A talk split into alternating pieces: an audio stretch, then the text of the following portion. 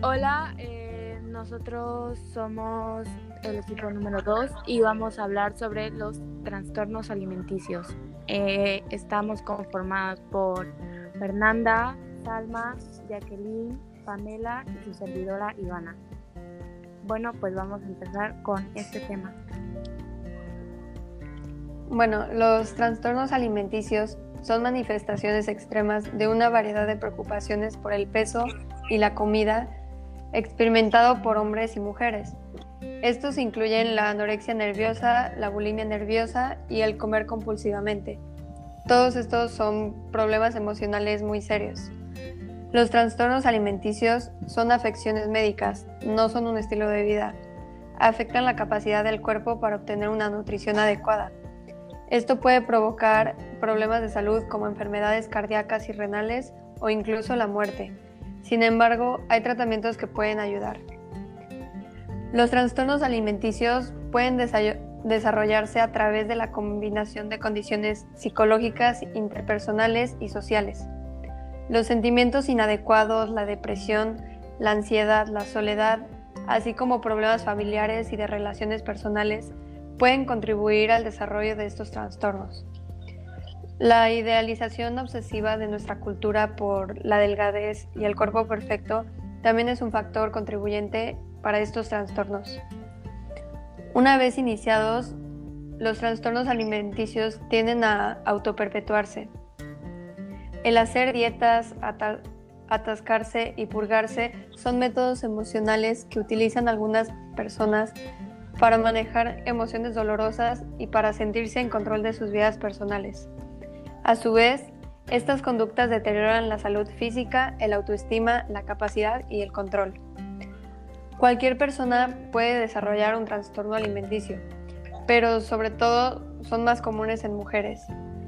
Estos trastornos aparecen con frecuencia durante la adolescencia o la edad adulta, pero también se pueden desarrollar durante la infancia o más adelante en la vida.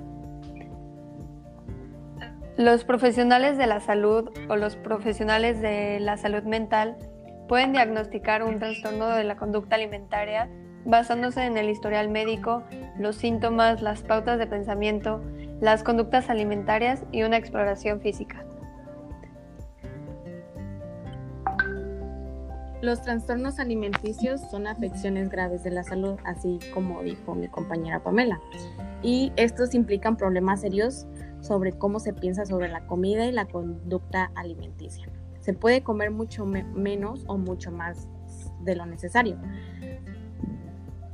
Eh, voy a dar una descripción general de estos trastornos. Y los trastornos de la alimentación son afecciones graves que se relacionan con las conductas alimentarias que afectan negativamente la salud, las emociones y la capacidad de desempeñarte en áreas importantes de la vida.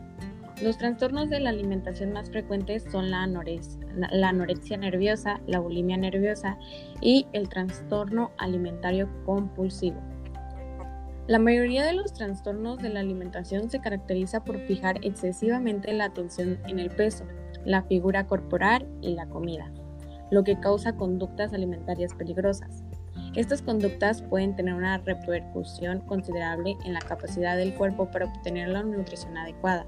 Los trastornos de la alimentación pueden causar daños en el corazón, el aparato digestivo, eh, también pueden ser los huesos, los dientes, la boca y derivar en otras enfermedades. Con frecuencia, estos trastornos se manifiestan en la adolescencia y los primeros años de adultez, aunque pueden aparecer en otras edades, con tratamiento y puedes volver a tener ámbitos alimentarios más saludables y a veces revertir las complicaciones graves causadas por el trastorno de la alimentación. Uno de los síntomas este, de, la, de la anorexia nerviosa, la bulimia nerviosa y el trastorno alimentario compulsivo son los trastornos, de la alimentación más frecuentes.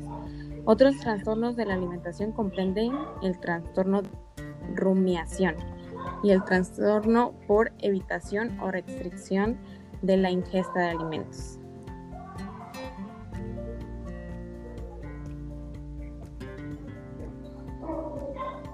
Bueno, pues yo hablaré sobre el trastorno por atracón. ¿Qué es? Bueno, este trastorno se caracteriza por episodios de ingesta compulsiva de forma recurrente. En cada episodio, el individuo ingiere una cantidad de comida muy superior a la que la mayoría de la población comería en el mismo tiempo y después experimenta un sentimiento de culpa. Otro aspecto relevante es que, a diferencia de quienes padecen bulimia, los afectados por trastorno por atracón no hacen nada para compensar esa sobreingesta, ni inducción del vómito, ni purgantes, ni resistencia. Bueno, las causas de este trastorno. Al igual que en otros trastornos de la conducta alimentaria, las causas del trastorno por atracón son multifactoriales. Se han descrito alteraciones neurobiológicas relacionadas con una mayor vulnerabilidad. Por lo tanto, se puede afirmar que existe una biología que puede determinar este trastorno. Recalca Díaz Marza. Pero existen otras posibles causas y no siempre se pueden determinar cuál es la más importante. Cabe destacar que los psicólogos, como la falta de autoestima, la ansiedad, las dificultades en las relaciones interpersonales, problemas para afrontar el estrés. Asimismo, en muchos casos se puede hablar de causas familiares. Aquí destacan los abusos sufridos en la infancia, pero también los conflictos mantenidos en la familia. Finalmente, no son desdeñables las causas sociales, plasmadas en la presión cultural que existe alrededor de la delgadez. Bueno, ahora diré algunos síntomas de este, de este trastorno. Un episodio por atracón se caracteriza por los siguientes elementos. Una ingestión en un periodo determinado de una cantidad de alimentos claramente superior a la que la mayoría de las personas ingerirían en un periodo similar en circunstancias parecidas. Otro podría ser la sensación de falta de control sobre lo que se ingiere durante el episodio. Los episodios de atracones se asocian a tres o más de los siguientes hechos. Comer mucho más rápidamente de lo normal, comer hasta sentirse desagradablemente lleno, comer grandes cantidades de alimentos cuando no se siente hambre, comer solo debido a la vergüenza que se siente por la cantidad que se ingiere, sentirse luego a disgusto con uno mismo, deprimido o muy avergonzado. Además, quienes padecen el trastorno experimentan un malestar intenso respecto a los atracones. Finalmente, un factor definitorio de este trastorno es que no se asocia a la presencia recurrente de un comportamiento compensatorio, vómitos purgantes, etc. La prevención de este trastorno. La prevención del trastorno por atracón debe apoyarse en los siguientes aspectos. Alertar de las dietas y las conductas no saludables para el control del peso, promover una imagen corporal positiva, evitar el maltrato asociado al peso en el ámbito escolar, fomentar la educación emocional desde la infancia, inculcar a los niños la importancia de una alimentación saludable. Bueno, el tratamiento para, ah, para este trastorno, eh, he leído, o bueno, estuve leyendo de de lo que decían ciertos, ciertas personas, psicólogos, y dicen, las personas con este trastorno deben ser tratados por un equipo multidisciplinar especializado en, en trastornos alimentarios que incluye psicólogos, psiquiatras, nutricionistas y médicos. Esto resume Vasco. El tratamiento tiene dos grandes vertientes, psicología y farmacología. La terapia psicológica psicológica que indicamos es grupo, es grupal con otros pacientes. El objetivo es que el afectado se exprese abiertamente sin estigma. En cuanto a la terapia farmacológica, se emplean fundamentos antidepresivos de la familia de los inhibidores de la recaptación de la serotonina y estabilizadores del ánimo que controlan la impulsividad. Y bueno, eso ha sido todo de mi parte. Bueno, yo les hablaré sobre la bulimia nerviosa. Las personas con bulimia nerviosa también tienen periodos de atracones, pero luego se purgan provocándose vómito, usando laxantes, también pueden hacer ejercicio en exceso o pueden ayunar. Las personas con bulimia nerviosa pueden tener poco peso, peso normal o sobrepeso. Los síntomas de la bulimia nerviosa incluyen los mismos síntomas que los atracones. Además de tratarse de deshacerse de la comida o del peso después de atracones. Con el tiempo, la bulimia nerviosa puede causar problemas de salud como la inflamación y dolor de garganta crónica, glándulas este, salivales inflamadas en el área del cuello y la mandíbula esmalte dental desgastada. Y dientes cada vez más sensibles o, con caries, estas causando por la exposición al ácido estomacal, cada vez más, este, por vomitar más, este, y otros problemas gastrointestinales, deshidratación severa y por la purga, desequilibrando electrolitos, puede ser como niveles demasiado bajos o demasiado altos de sólido de sodio, calcio y potasio.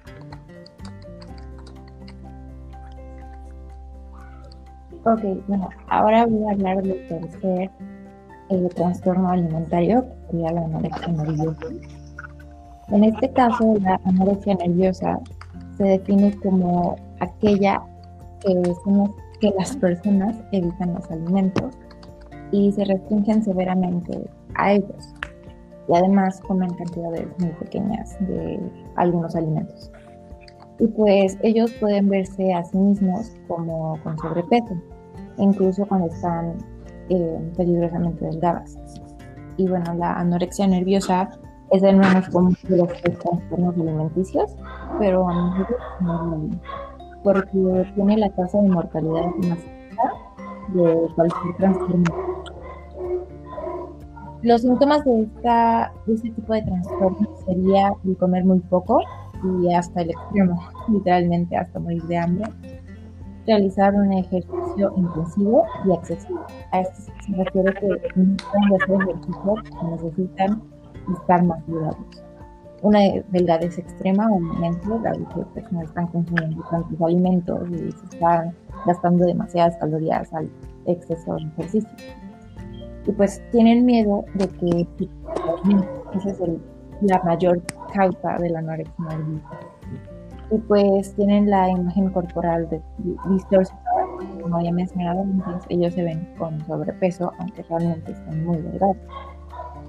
Y bueno, con el tiempo la anorexia nerviosa puede, ser, puede causar problemas de salud como la baja densidad ósea y algunas enfermedades como la osteopenia u osteoporosis anemia leve, la pérdida muscular y debilidad de los huesos, cabello y uñas Esto se refiere que muy fácilmente con cualquier fuerza pequeña uñas se pueden romper y el cabello es demasiado sensible.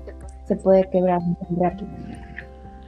La piel seca, manchada o amarillenta, el crecimiento del vello fino en todo el cuerpo estreñimiento severo, presión arterial baja, respiración lento y sensación de frío en todo el tiempo, dado que tienen una baja temperatura interna en el cuerpo, porque no tienen suficientes calorías.